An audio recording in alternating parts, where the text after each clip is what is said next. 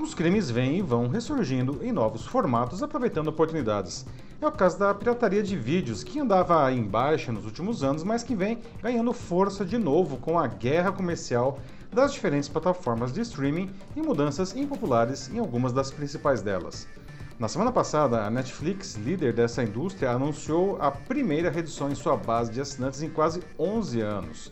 Justo ela que teve um papel importante na diminuição da pirataria.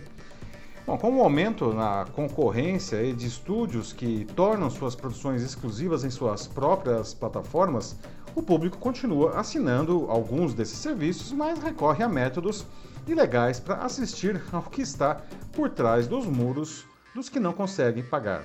Eu sou Paulo Silvestre, consultor de mídia, cultura e transformação digital, e essa é mais uma pílula de cultura digital para começarmos bem a semana, disponível em vídeo e podcast. As ações da Netflix derreteram 35% na quarta passada, depois de ela ter divulgado seus resultados financeiros do primeiro trimestre do ano no dia anterior. Isso diminuiu seu valor de mercado em cerca de 50 bilhões de dólares, aliás, arrastando os papéis de concorrentes como a Disney, Warner Bros., Discovery e Paramount. A empresa perdeu 200 mil contas no período. A expectativa era que aumentasse em pelo menos 2,73 milhões.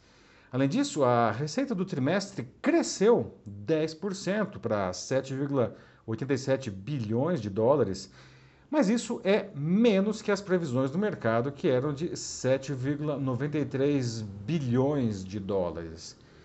Bom, esses números podem ser parcialmente creditados ao encerramento da operação russa em represália à invasão da Ucrânia, que resultou em uma perda de 700 mil assinantes. A situação só não foi pior porque a empresa conseguiu outros 500 mil no restante do mundo.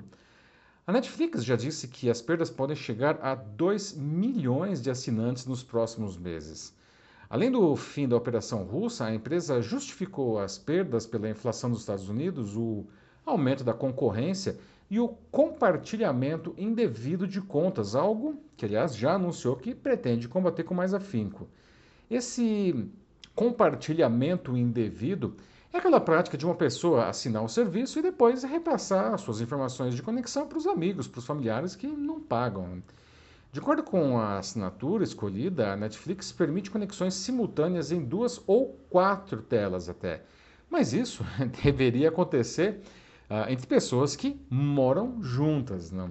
Estima-se que há cerca de 100 milhões de usuários que se valem desse truque para acessar a Netflix. Bom, identificar e impedir isso é uma tarefa hum, tecnicamente simples, tá? Mas a Netflix sempre fez uma hum, vista grossa para esse problema. Mas em março, a empresa anunciou que vai passar a cobrar uma taxa extra para quem compartilhar suas contas, que é equivalente a metade do preço do plano básico local. A novidade, ela deve entrar em testes no Chile, no Peru e na Costa Rica em breve, sendo depois expandida para outros países.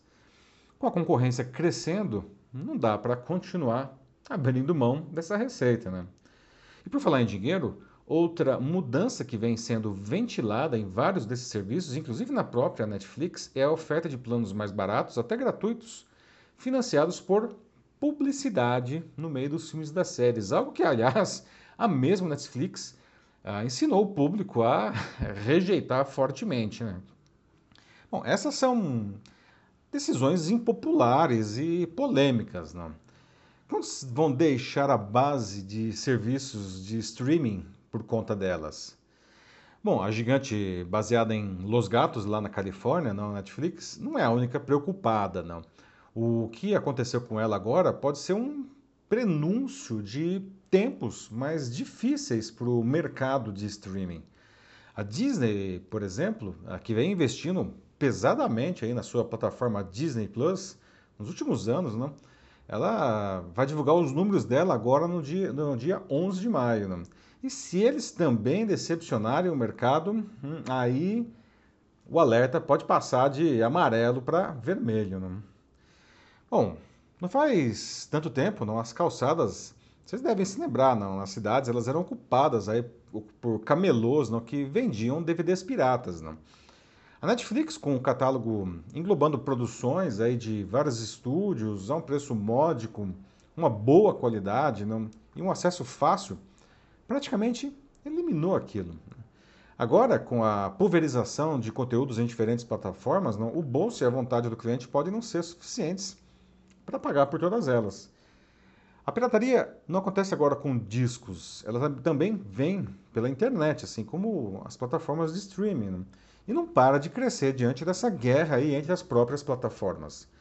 Em relatório divulgado em fevereiro, agora, não, a empresa de cibersegurança Akamai colocou o Brasil como o quinto país do mundo em acessos a sites de pirataria, atrás dos Estados Unidos, da Rússia, da Índia e da Turquia. Não. A gente fez 4 bilhões e meio de streams e downloads não licenciados, isso considerando só janeiro a setembro do ano passado. Além da pulverização em diversas plataformas, o baixo poder aquisitivo da população e títulos que não são oferecidos em um país, por exemplo, não, tudo isso aí favorece a pirataria. Outro levantamento, esse do Fórum Nacional contra a Pirataria e Ilegalidade, calculou que em 2020 o mercado ilegal custou 287 bilhões de reais ao Brasil, atingindo principalmente as áreas de música e de televisão. O mercado chega então a um impasse, não? Os diferentes produtores também têm direito, enfim, lógico, não a morder um pedaço dessa torta, não? que a Netflix mostrou ser grande e suculenta. Mas chegamos a um ponto de saturação, será? Vale a pena ter a sua própria plataforma ou continuar distribuindo o seu conteúdo na dos outros?